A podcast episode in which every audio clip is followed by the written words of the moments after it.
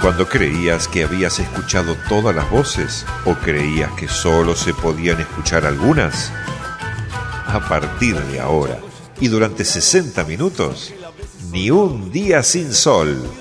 Política, educación, salud, información general, accesibilidad, discapacidad, cultura, espectáculos y buena música. No te quedes ni un día sin sol. Hasta las 19. Conduce Juan Pablo Regalado.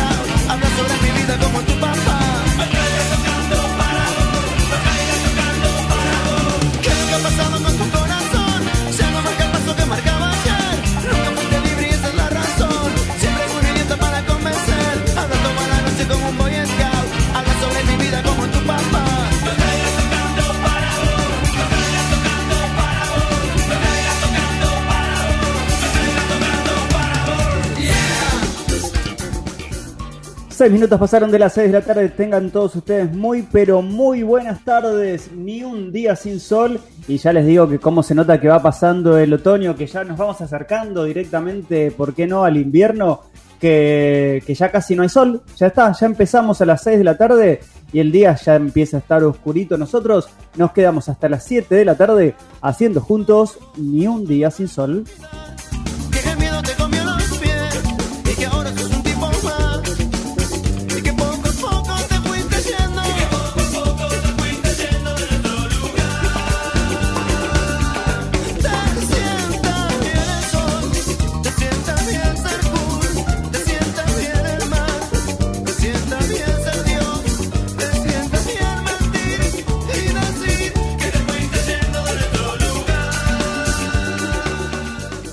Y el coronavirus en la República Argentina confirmaron 532 nuevas muertes y 35.399 eh, casos positivos nuevamente. Un alto número, primer día de la semana, primer día formal de la semana con números altos en el coronavirus.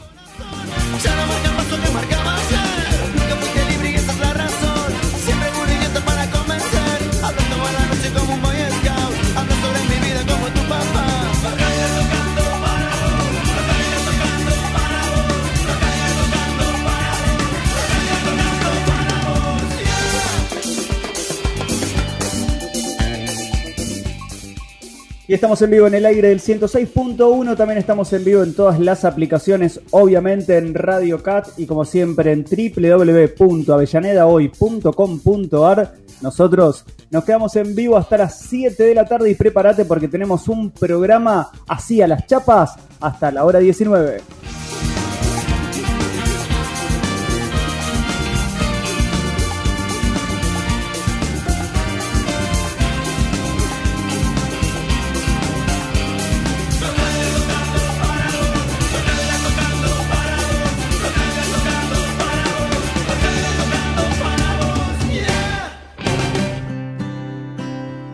accesibilidad y discapacidad en Ni un día sin sol.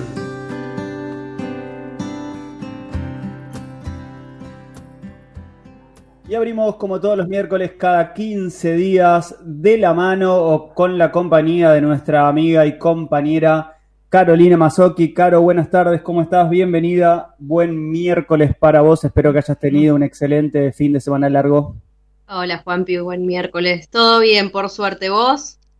Muy bien, un día con mucha alergia. ¿Te habrás dado cuenta vos que me estás viendo en pantalla, que estamos conectados? ¿Te habrás dado cuenta que me estoy rascando la nariz desde que comenzamos? Pero Che, para que sí, la alergia y, el, y la humedad están a full.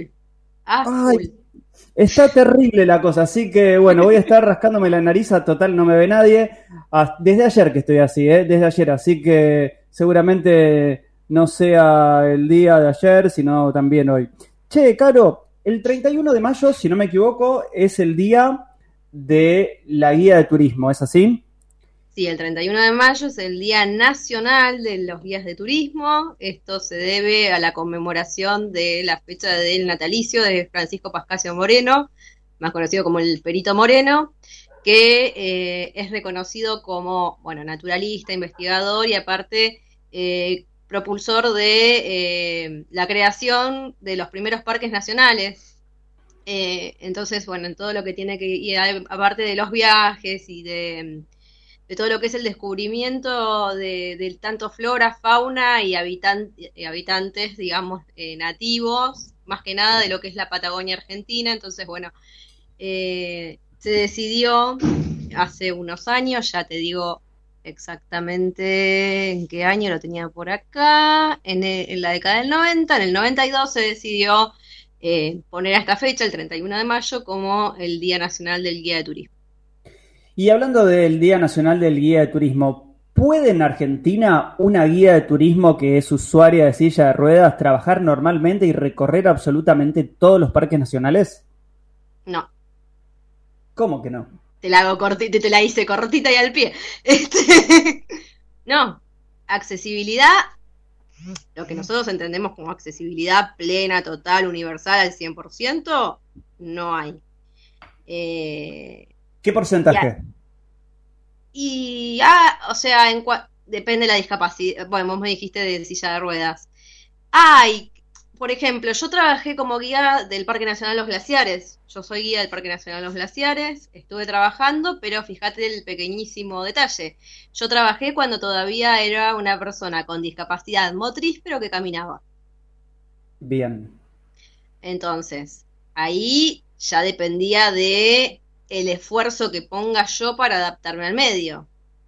Y no estamos hablando solamente del Parque Nacional, estamos hablando de los micros que te llevan al Parque Nacional, de las combis que te llevan... Estamos hablando del Parque Nacional Los Glaciares como estamos hablando de todos los, todos los servicios y atractivos turísticos del país. Eh. Te pongo este caso porque es donde yo trabajé, pero digo, eh, también tiene que ver con el esfuerzo que uno ponga para subir y bajar las pasarelas, por ejemplo, del glaciar Perito Moreno, digo, lo pude hacer, lo pude hacer, pero realmente lo pude hacer con un esfuerzo físico mucho más grande que las personas que no tienen ningún tipo de eh, movilidad reducida o discapacidad motriz.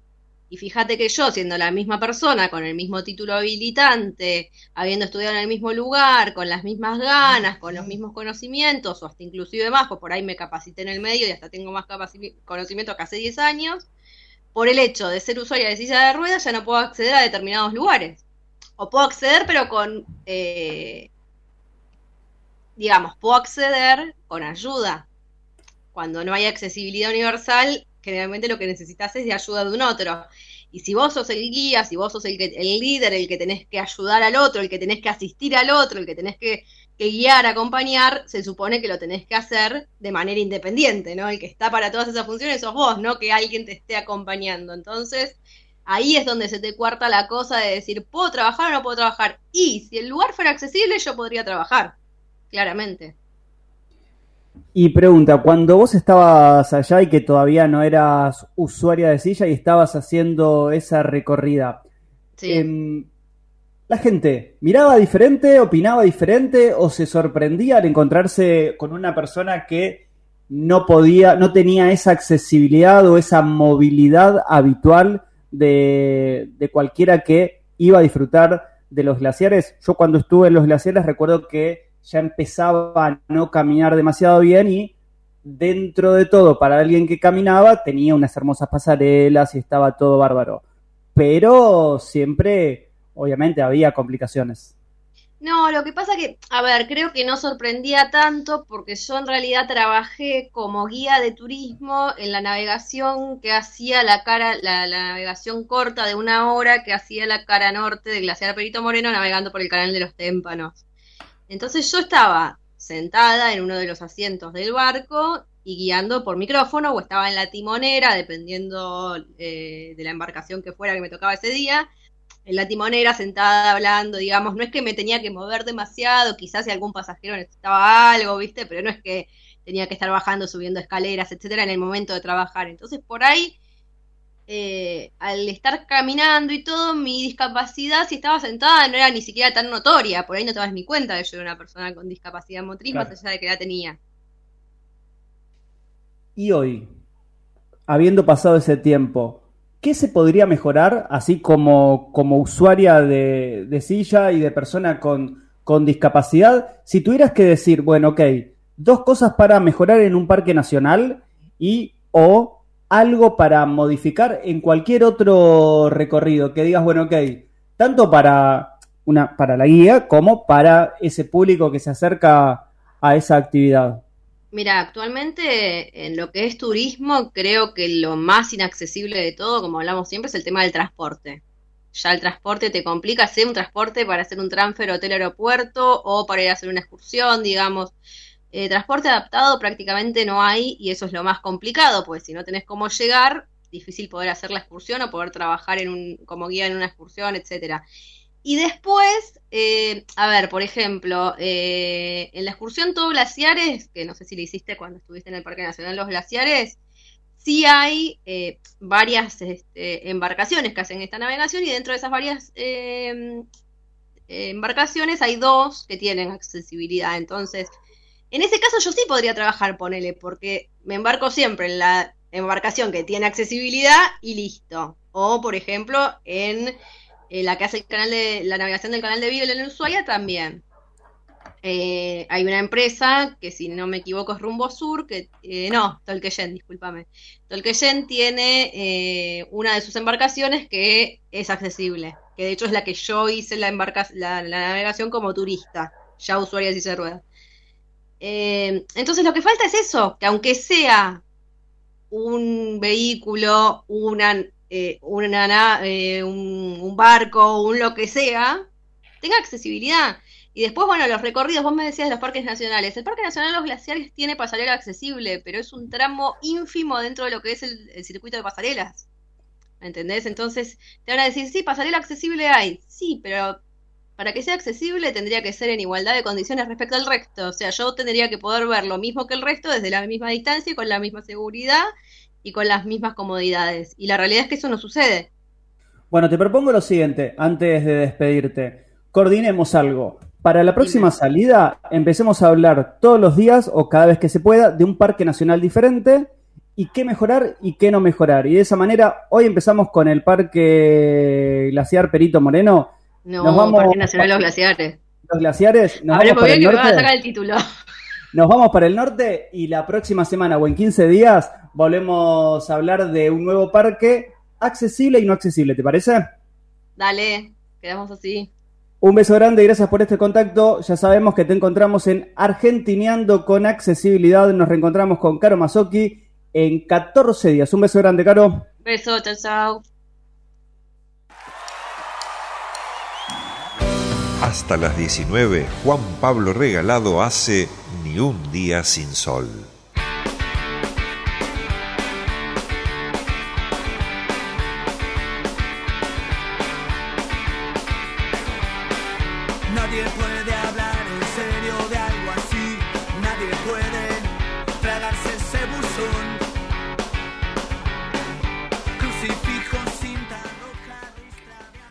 La otra campana, el nuevo libro de Matías Tombolini, el economista y vicepresidente del Banco Nación lanzó su quinto material publicado por la editorial Galerna, en el que analiza las medidas tomadas por Alberto Fernández durante la pandemia y se anima a proponer alternativas para reconstruir el futuro del país.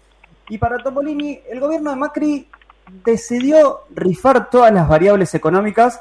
Leía por ahí en una, en una nota que, había hecho con Telam y por eso nos comunicamos con él, queríamos conversar, queríamos conocer un poco de, de, su, mano, de su voz, cómo, cómo se decidió hacer en, en pandemia este libro. Así que te saludamos, Matías. ¿Cómo estás? Buenas tardes. Juan Pablo Regalado te saluda. Gracias por atendernos, Che. ¿Qué tal, Juan Pablo? ¿Cómo estás? Muy bien, gracias. Y la verdad que queríamos conocer y queríamos saber por qué te largaste a escribir este libro en el transcurso de esta pandemia, estando eh, próximo a asumir, si no me equivoco, en el Banco Nación, con una de tus hijas con COVID positivo y tratando de mirar un poco hacia atrás, mirar hacia adelante y pensar a ver qué es lo que, qué es lo que está pasando en la República Argentina.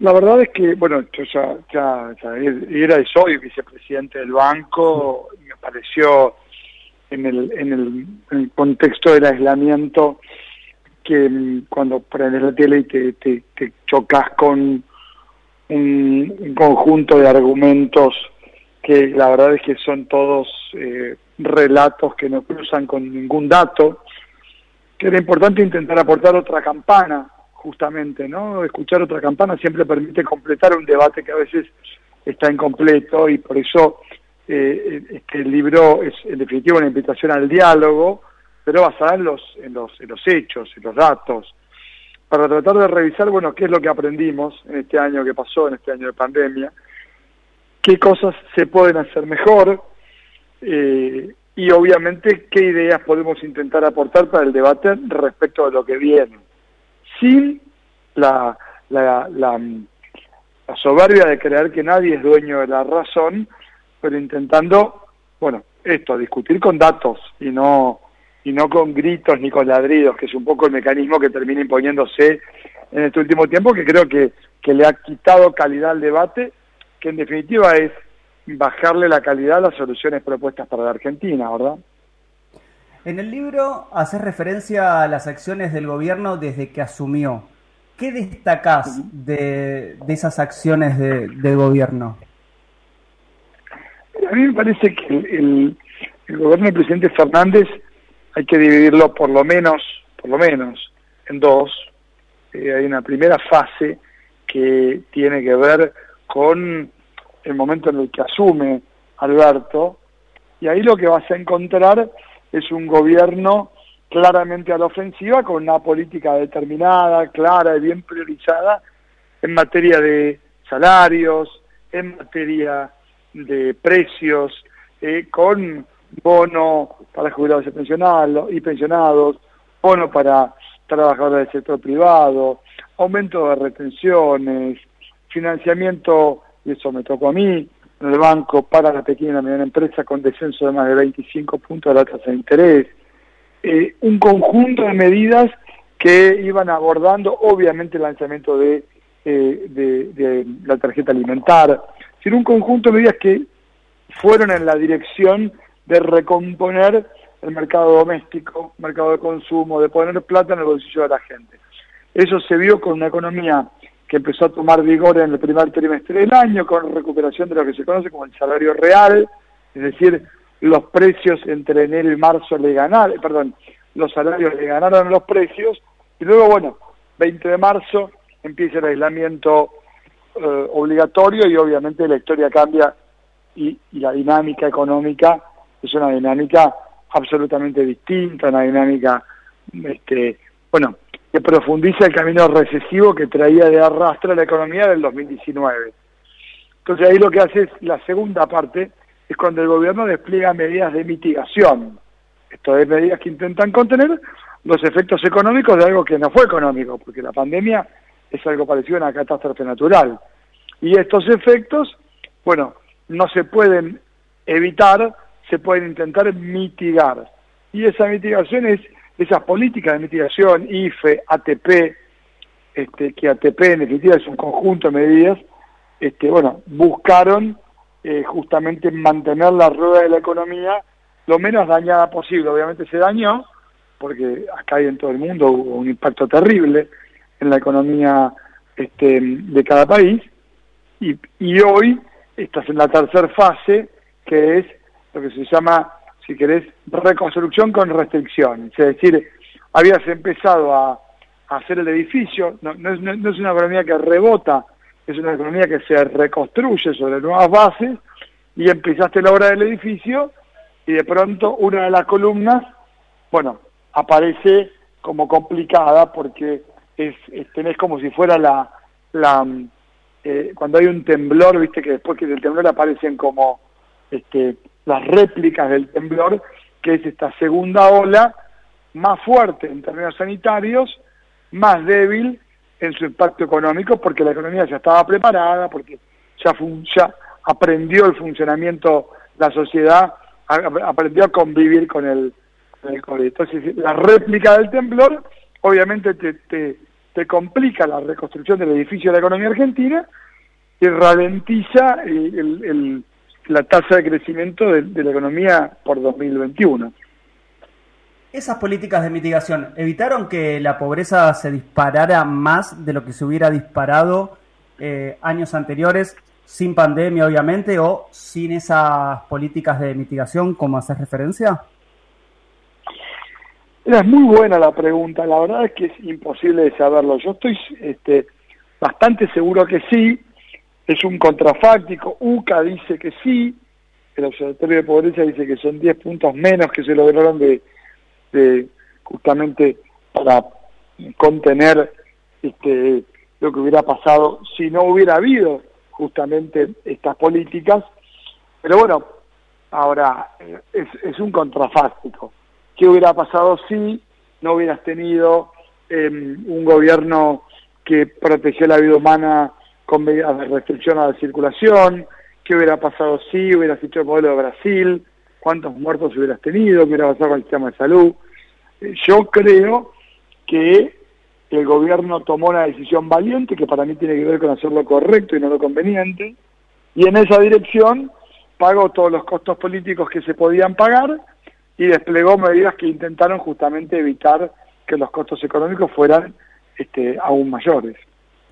Hablando de los costos económicos, antes de pasar a cómo, cómo es el mundo que emerge en esta pospandemia, se amplían en 2.000 millones el monto destinados para los créditos a tasa cero eh, en el turismo. Eso se anunció hace un rato nada más.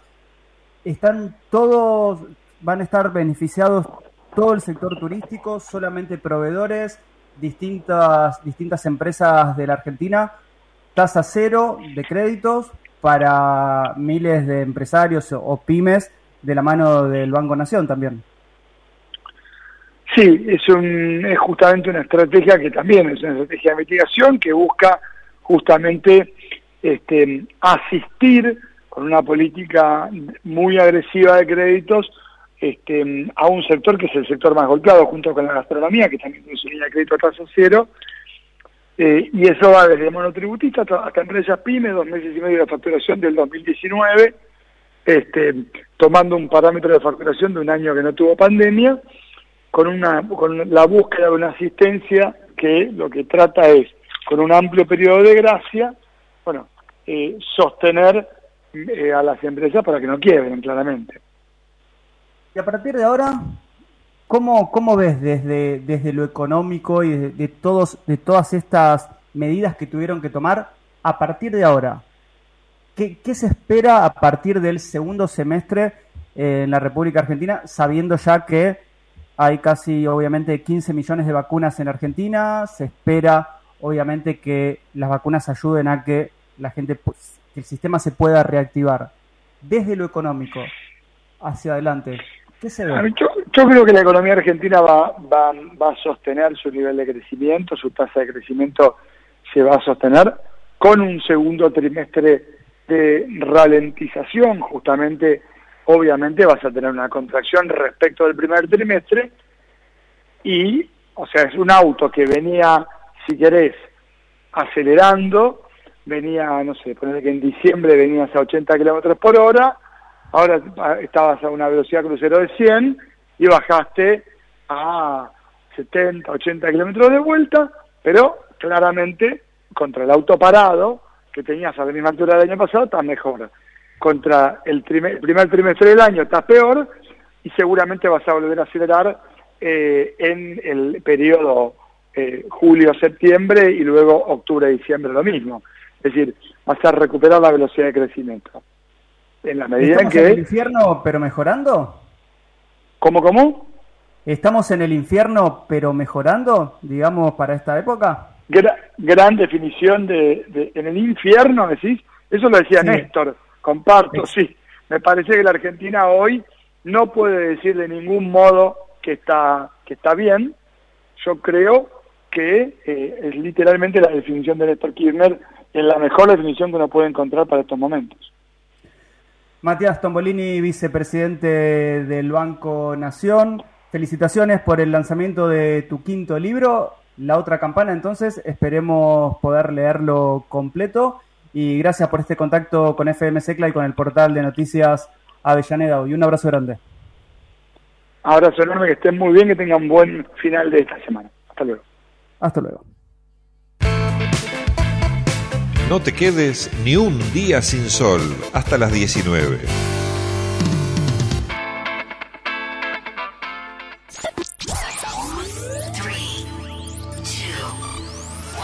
Comienzo de espacio publicitario. Vení a la UNDAB. La Universidad Nacional de Avellaneda ofrece carreras con títulos de grado y tecnicaturas de ágil salida laboral. La UNDAB ofrece también carreras de educación a distancia y una amplia propuesta de cursos de posgrados, maestrías y especializaciones. Sumate. Ingresa en www.undab.edu.ar y forma parte de este proyecto de inclusión y calidad educativa. Vení a la UNDAB. Fin de espacio publicitario.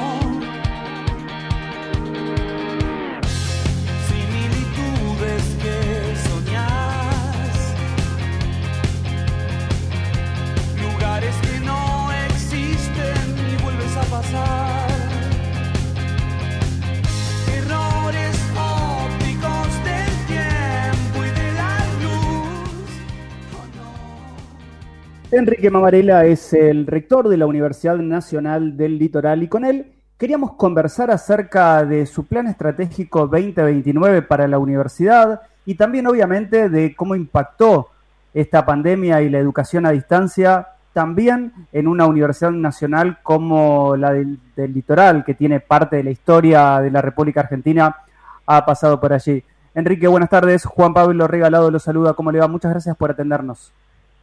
¿Qué tal, Juan Pablo? Muy buenas tardes. Muy buenas tardes, gracias por este contacto y gracias por permitirnos llegar a usted un ratito, aunque sea también, para, para conocer más del día a día de, la Universidad Nacional del Litoral. Y antes de, hablar un poco del plan estratégico, lo vimos que participó también del encuentro en diputados de, de, de las reuniones previas del trabajo que se viene haciendo sobre la nueva ley de educación superior. ¿Qué dejó ese encuentro en donde estuvieron rectores de universidades públicas, privadas y también la Comisión de Educación de, la Cámara? Bueno, fue un encuentro preliminar donde dimos el parecer de lo que se venía trabajando en nuestro caso particular a, nivel del CIN, los rectores privados a través del club, también escuchamos algo de la voz de Coneau, que estaba su presidente, doctor Néstor Mann, y también eh, un poco saber los tiempos, la idea que, que, tiene la Cámara de Diputados en cuanto al tratamiento posible de este tema. Este es un tema que, que merece una amplia participación, una gran discusión, y cada uno lo va llevando con diferentes tiempos, entonces, bueno, dimos nuestros pareceres allí. Y a partir mm, de, esa charla o aprovechar ese momento donde conversan obviamente entre distintos rectores y distintas autoridades, ¿qué evaluación hacen ustedes de, este primer semestre ya del 2021, cómo pasa el tiempo rápido, que ya dejamos de hablar del 2020 en pandemia y estamos hablando del primer semestre en pandemia. ¿Qué evaluación hacen ustedes de esta primera parte del año en la Universidad Nacional del Litoral, por lo menos con la inscripción de sus estudiantes? Bueno, este año eh, ha sido un año diferente al 2020 en cuanto que los ingresantes 2020 eh, eran alumnos que habían terminado su quinto año en el 2019 en la presencialidad, habían pasado por las diferentes eh, ocasiones que, que, brinda, oportunidades que brinda la universidad para conocerla, eh, habían pasado por la expo carrera de la universidad que había sido presencial, habían podido relacionarse con el ambiente donde iban a cursar y bueno, el, su problema fue al inicio de la pandemia empezar en la virtualidad.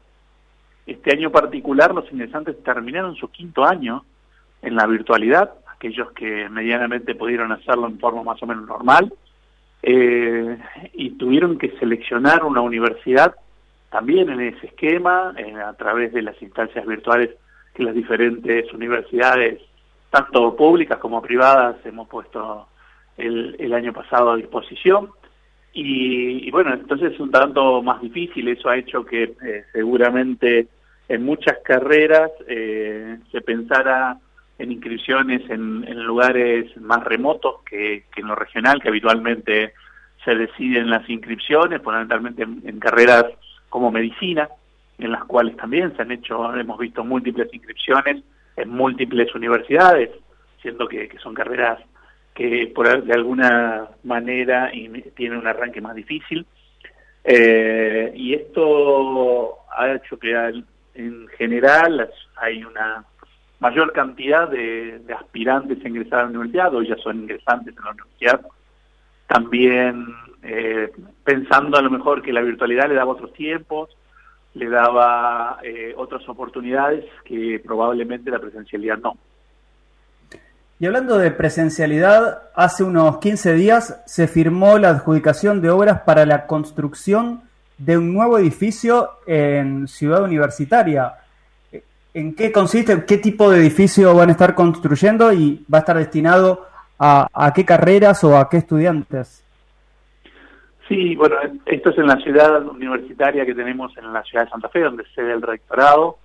Allí había un área que todavía no tenía ninguna construcción, que son tres hectáreas y medias, que están en la parte norte del predio de la ciudad universitaria, contiguas a una reserva ecológica urbana que tenemos eh, en la ciudad universitaria, allí en la Universidad Litoral. Eh, ese es un aulario modular que va a permitir ya múltiples instalaciones, no solo el dictado de clases de algunos de los niveles secundarios universitarios, sino también algunos laboratorios y algunos eh, talleres que permitan desarrollar actividades en forma más integral.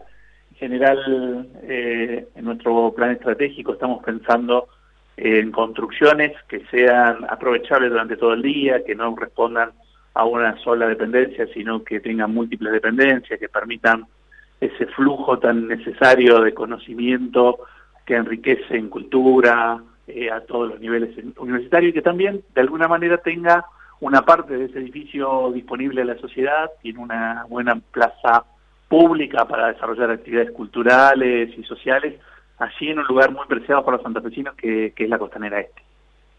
La universidad está muy metida dentro de lo que es la región, la comunidad y ese vínculo con, toda, con toda la región. Hoy no solamente trabaja hacia adentro con la capacitación, sino que generan producción, trabajaron en una, estuvieron, si no me equivoco, en la producción de la planta de alimentos nutritivos, capacitan al personal de salud, siguen realizando todas esas capacitaciones pese a, a esta situación de pandemia. Sí, sí, sí, seguimos trabajando en todos los niveles. Nosotros, en función de, del trabajo conjunto con las autoridades de salud, aquí hemos logrado que en gran parte de, nuestras sedes se consiguiera desde principio de año, en realidad desde fines del año pasado, cierto grado de presencialidad que aumentó en la cantidad de, de trabajo que la universidad realiza y eso nos ha permitido trabajar en no solo en lo que veníamos haciendo, sino en otros proyectos, muchos que tienen que ver también con la pandemia y otros que tienen que ver con, con el futuro, con la pospandemia, y también trabajar en, en proyectos importantes para presentarlos a la región.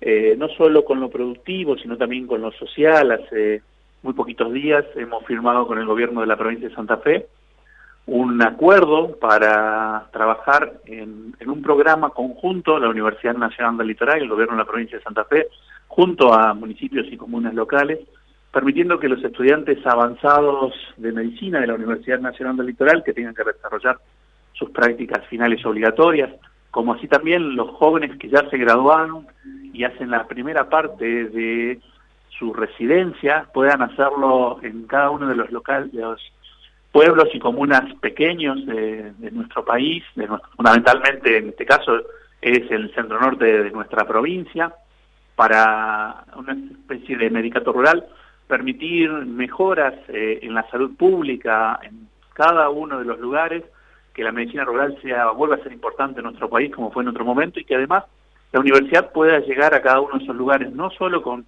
con personas que, que están capacitadas para empezar a desarrollar su carrera, sino que a los médicos que están allí, que son sean parte tutores de, estos jóvenes médicos, también le, podamos eh, incluirlos en un programa de capacitación. Eh, que nos permita la actualización permanente y un trabajo permanente. Eh, así que en un compromiso importante donde el gobierno de la provincia busca junto con las autoridades locales el, el tema de darle el alojamiento y la mantención de los de cada uno de los profesionales que estén en ese lugar. Nosotros ponemos el capital humano y el trabajo permanente en la universidad en la actualización y perfeccionamiento a través de nuestros cursos, a través de nuestro centro de simulación, a través de la telemedicina. Podemos, queremos llevar que cada lugar del centro norte de la provincia de Santa Fe tenga las mismas condiciones que podemos tener cerca de nuestra Facultad de Medicina. Recién conversábamos con, con, otro entrevistado y hablábamos de cómo veían la Argentina a nivel eh, en, economía para el segundo semestre. Desde la mirada de la universidad, o usted como vicepresidente del Consejo Interuniversitario Nacional para este periodo, ¿cómo ve la educación superior para, para el segundo semestre de este 2021 en pandemia? Bueno, es una educación superior que sigue mejorando aunque las condiciones son de emergencia. Pensar que la mayoría de nuestras carreras, en, fundamentalmente en las universidades públicas, han sido pensadas como ofertas presenciales. En nuestro caso particular, la mayor parte de nuestra oferta eh, ha sido pensada en forma presencial, aunque tenemos un sistema de educación a distancia que tiene más de 20 años, no es lo mismo las carreras que son pensadas para estudiar a distancia que las carreras que son pensadas en, la presencialidad. Entonces, usamos la virtualidad, usamos las herramientas tecnológicas, usamos la simulación, usamos la conectividad, usamos todo lo que tenemos a mano para eh, en esta emergencia reemplazar la presencialidad y poder seguir avanzando con el proceso de enseñanza-aprendizaje. Pero claramente hay muchas cosas que, que no han podido ser resueltas, hay muchas instancias presenciales, fundamentalmente eh, experimentales en muchas de nuestras carreras, que además están reguladas por eh, a través de la Ley de Educación Superior, por CONEAU, tienen que cumplir con condiciones de, prácticas importantes, muchas de ellas en ámbitos universitarios y otras fuera del ámbito universitario, como las carreras de salud, que, lo hacen en efectores de salud, esto implica una necesaria organización, una, eh, eh, una, logística muy importante eh, cuando se tiene muchos alumnos para poder estar. Nosotros trabajamos en centro norte de la provincia de Santa Fe, muy mucho del territorio de la provincia de Entre Ríos, en algunas otras provincias, fundamentalmente el este de Córdoba, el sudeste de Santiago del Estero, también el sur de Chaco, y bueno, eh, también hacia el, hacia el sur oeste de la provincia de Santa Fe, y ahí hay que integrar con cada uno de los lugares tratando de ver cómo podemos darle continuidad a las instancias prácticas, experimentales que necesitan cada uno de nuestros estudiantes para poder desarrollar sus actividades. Así que esperamos que realmente se pueda lograr una vacunación masiva, mucho mayor de la que se ha logrado hasta ahora, que se consigan realmente las vacunas que se necesitan. Eh, obviamente que a través de la vacunación con, con toda la sociedad eh, podamos tener mayor circulación y esa mayor circulación nos permita volver a recuperar algunas instancias importantes de presencialidad que necesitamos para poder seguir dando con calidad nuestra enseñanza. Esperemos que así sea, rector de la Universidad Nacional del Litoral, Enrique Mamarela. Gracias por este contacto con nosotros y gracias por permitirnos entrar a través de nuestro portal de noticias Universidades Hoy diariamente a la universidad. Bueno, gracias a vos, Juan Pablo, gracias a, todos los que trabajan en el portal eh, y los invitamos cuando se pueda a recorrer nuestra universidad. Realmente es una universidad de territorio, así que si tiene unos días eh, podemos recorrer cada una de las sedes y contarles todo lo que trabajamos. Esperemos que así sea, ojalá ni bien se pueda abrir un poquito y que pese a la pandemia poder estar recorriendo, allí estaremos. Un abrazo grande y gracias por este contacto con nosotros. Abrazo. Hasta luego. Hasta las 19, Juan Pablo Regalado hace Ni un día sin sol.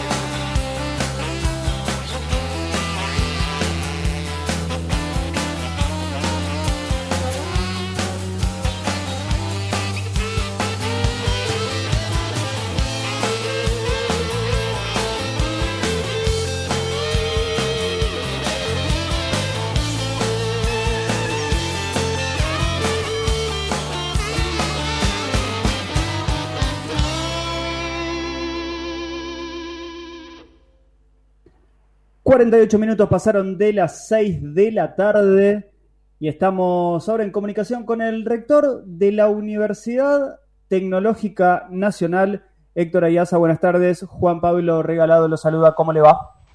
Hola, buenas tardes. ¿Cómo les va?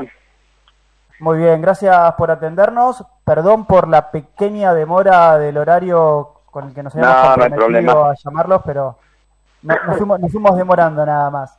Y la idea de, de conversar con usted era un poco, en principio, obviamente, hacer un breve análisis y, y rápido de, de cómo había impactado la educación en, pandemia también a la Universidad Tecnológica, una universidad que a diferencia de, de todas las otras universidades tienen un eje central que es la ingeniería. Y muchas de esas materias o gran parte de la carrera necesita la presencialidad. ¿Cómo, cómo, cómo, cómo los impactó, cómo impactó a los estudiantes, a los docentes y obviamente a esa educación en todo el país? Sí, eh, en primer lugar está buena la aclaración. Nosotros tenemos una particularidad. Tenemos concentrado el campo disciplinar, que es en el campo de las ingenierías, y desconcentrada la presencia territorial, dado que tenemos facultades regionales, 30 facultades regionales distribuidas a lo largo y a lo ancho del país. Sin lugar a dudas que eh, es un sistema complejo, pero bueno, eh, nosotros eh, teníamos desarrollado un sistema importante de comunicación institucional y de tecnología educativa ya instrumentado antes de la pandemia. Cuando aparece esta situación en marzo del 2020, en realidad eh, muy rápidamente pusimos en marcha todo el sistema de virtualidad, eh, que no significó poner el sistema de educación a distancia, sino que es una presencialidad vía tecnología, vía virtual, ¿no? Eh, este, es decir, con, con el dictado, obviamente que no fue una cosa sencilla en el inicio, pero muy, muy rápidamente un porcentaje muy alto de la totalidad de las cátedras en las 30 facultades estaban desarrollando sus actividades. Luego aparecieron las dificultades para la instrumentación de las evaluaciones, que se fue superando. Eso se lo fue acompañando también con el sostenimiento de, de, la institucionalidad. Esto significa llevar adelante las reuniones de los cuerpos colegiados, sea del Consejo Superior, de los consejos directivos. Eh, por supuesto que pensar que se transitó y se está transitando esta pandemia en donde la virtualidad lo resolvió todo y no hay ningún perjuicio, creo que sería una apreciación equivocada. Lo que sí creo es que se ha hecho un importante esfuerzo y esta pandemia estamos tratando de que genere el menor perjuicio posible, eh, porque en definitiva de eso se trata. Nosotros inicialmente, eh, eh, a, principio de la pandemia, tomamos una iniciativa institucional que fue primero la retención de nuestros estudiantes, el sostenimiento del nivel académico y las flexibilizaciones del marco normativo para que permita el logro de esos objetivos. Y bueno, eh, así venimos funcionando y por supuesto que en los momentos en que hubo cierta flexibilización, permitió recuperar algunas actividades no masivas y que requieren presencialidad como son algunos laboratorios, algunas actividades de laboratorio que se fueron haciendo, otras pueden haber quedado pendientes, pero en términos generales se ha logrado aproximarnos bastante, bastante a la normalidad. Y la sorpresa es que eh, hoy vemos que se generó ya una costumbre casi que nos lleva a afirmar que la virtualidad, la tecnología educativa, todos estos medios que hemos estado utilizando han llegado para quedarse, no en forma absoluta y por desplazamiento de la presencialidad, pero sin lugar a duda que llegó para quedarse y compartirse como sistema, ¿no? La UTN, cada una de las facultades de la UTN casi funcionan como, como universidad, ¿no? Si uno, si uno va a- al- al- al mal llamado interior, usted que, que es de, de Córdoba, si no me equivoco, eh, Sí, sí. uno se, acer- se acerca a una facultad regional de la UTN y es casi como una, como una universidad. En Sí, claro, esas- porque la regionalidad le da esa característica, ¿no? ¿Y cómo en cada una de esas facultades los laboratorios pudieron funcionar eh, de manera similar, por ejemplo, una facultad regional como puede ser Avellaneda, eh, en el campus Villa Domínico y otra en Córdoba o en Reconquista? No, no, no. Hubieron situaciones muy disímiles porque hay algo que resolvimos desde el inicio en consulta con el Ministerio y la Autoridad de Aplicación y es el marco normativo y quedó en claro algo.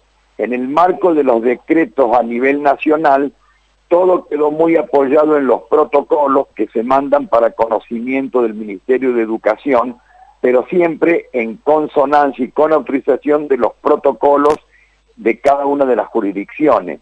Dicho esto, eh, la traducción sería, la Facultad Regional Bahía Blanca va a desarrollar las actividades en el marco de los protocolos vigentes para la ciudad de Bahía Blanca, en el orden municipal o provincial, y la Facultad Regional Chubut con los protocolos de existencia en la provincia de Chubut y en la ciudad de Madrid. Córdoba, lo propio, es decir, cada facultad presentó protocolos, por supuesto que hicimos un análisis a nivel institucional global, pero en definitiva, eh, eh, ese marco de autonomía eh, tiene que ver con responder a los protocolos y el estado de situación en cada una de las jurisdicciones. No se olviden de que hoy tenemos una situación bastante crítica en todo el país con algunas pequeñas diferencias, pero hay una situación crítica que es lo que motivó este regreso a fase 1. Pero promediando el transcurso del año pasado, eh, teníamos situaciones muy disímiles. En un momento eh, Neuquén estaba en determinadas condiciones muy distintas a la que estaba Santa Cruz o a la que estaba Tierra del Fuego, a la que estaba Córdoba o Tucumán. Por lo tanto, cada facultad también pudo ir regulando alguna actividad siempre en el marco de lo esporádico y puntual y nunca en el marco de la masividad áulica tradicional, ¿no? Eh, y eso se fue avanzando. Por eso también hubo a nivel nacional, en el marco del FIN y de la SPU, de la Secretaría de Política Universitaria, una paritaria nacional denominada como el regreso paulatino a la presencialidad. Bueno, se esbozaron criterios, pero en el caso nuestro siempre tuvo preponderancia lo que va flexibilizando cada jurisdicción de salud que tiene injerencia en la pandemia, porque nuestra facultad está radicada en una determinada región y que depende a nivel salud de esa jurisdicción. Y la UTN también tiene, hablando de esa territorialidad y la, la ubicación de cada una de esas facultades, un gran trabajo en la comunidad, un trabajo de extensión y de investigación. En el caso del trabajo que vienen realizando de investigación, eh, perdón, de extensión universitaria, ¿pudieron mantener algunas de esas actividades? Porque seguramente en muchas zonas esa facultad genera mucho vínculo con la comunidad y gran parte de lo que pasa en esa región pasa directamente por la UTN local. Sí, así es y las actividades de extensionismo, vuelvo a repetir el concepto, decir que se logró sostener normalidad, creo que eso no sería una apreciación correcta, pero que se eh, trató de minimizar el perjuicio, entonces con cambio de modalidades, con cambio de, digamos, de, de los criterios con que se llevó a cabo, pero las actividades de extensionismo continuaron, muchos cursos, el extensionismo también tiene que ver con muchos cursos, algunos que son de servicio a la comunidad, otros en convenio en relación con empresas, eh, se los sostuvo, se los mantuvo, sí, sí. Finalmente, antes, antes de despedirlo y de agradecerle este contacto con nosotros y permitirnos por lo menos conocer su mirada ¿no? en este contexto de pandemia, para el segundo semestre, ¿qué, se espera dentro de la UTN? ¿Se vuelve a la normalidad y cree que existen posibilidades de, de volver? Acá se presentan, se, presentan, eh, este, va a haber que encontrar un equilibrio entre eh, el propio estudiante, eh, porque si bien en el inicio costó a nivel docente, a nivel de estudiante, a nivel de gestión general, eh, propio del campo disciplinar y de la característica de nuestra universidad y de la infraestructura que habíamos generado, muy rápidamente se puso en marcha todo un sistema de virtualidad. Esto en términos pragmáticos, ¿qué significó? Que muchos estudiantes quedasen en sus lugares de orígenes, pueblos, eh, tenemos casos paradigmáticos en nuestra Facultad Regional Concepción de Uruguay, tenemos un porcentaje de estudiantes que son de Paysandú. Por lo tanto, existía casi el propiciar de los propios estudiantes del sostenimiento de la virtualidad, porque ellos no podían ingresar por la frontera cerrada, por lo tanto, si no se sostenía la virtualidad era toda una, una dificultad, ¿no? Eh, ¿Cómo sigue? Yo creo que es muy difícil hacer futurismo en el marco de la pandemia con variables tan cambiantes, tan cambiantes.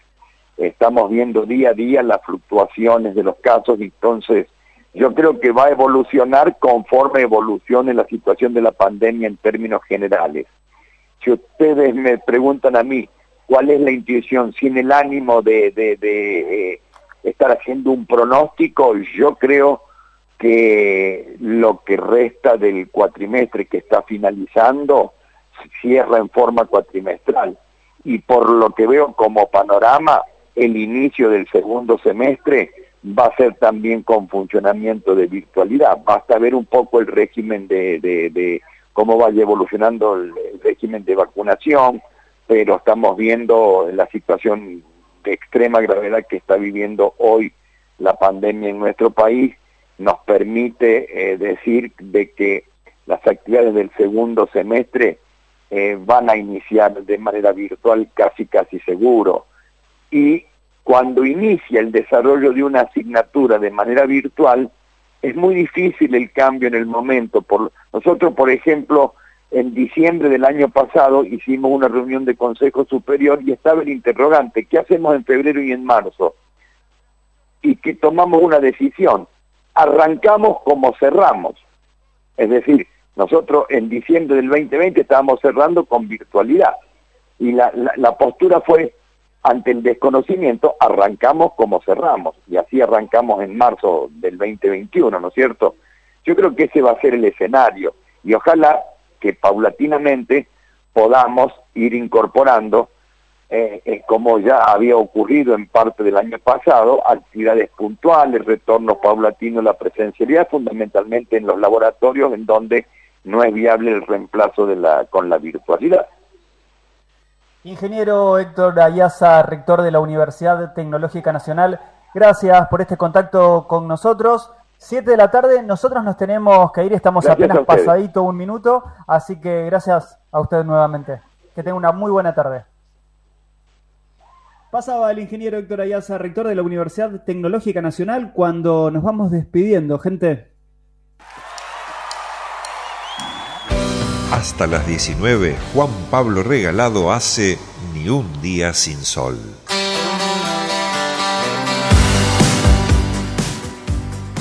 Y la verdad que nos da ganas de viajar, ¿no? Por eso siempre nos vamos con Conociendo Rusia. Pasado, pasado abríamos este programa con Caro Mazzocchi, luego estuvo también Matías Tombolini, dialogábamos con el rector de la Universidad Nacional del Litoral, el ingeniero Mamarela y recién el ingeniero Héctor Ayaza, rector de la Universidad Tecnológica Nacional. En la puesta en el aire, como todos los miércoles, nos acompañó Pablo, en la producción y en redes sociales, Federico Lorenzo. Mi nombre es Juan Pablo Regalado y nosotros, con vos, nos reencontramos la próxima semana a las 6 de la tarde para hacer nuevamente Ni un día sin sol. Gracias por acompañarnos. Chau. Nos chegamos, e estamos.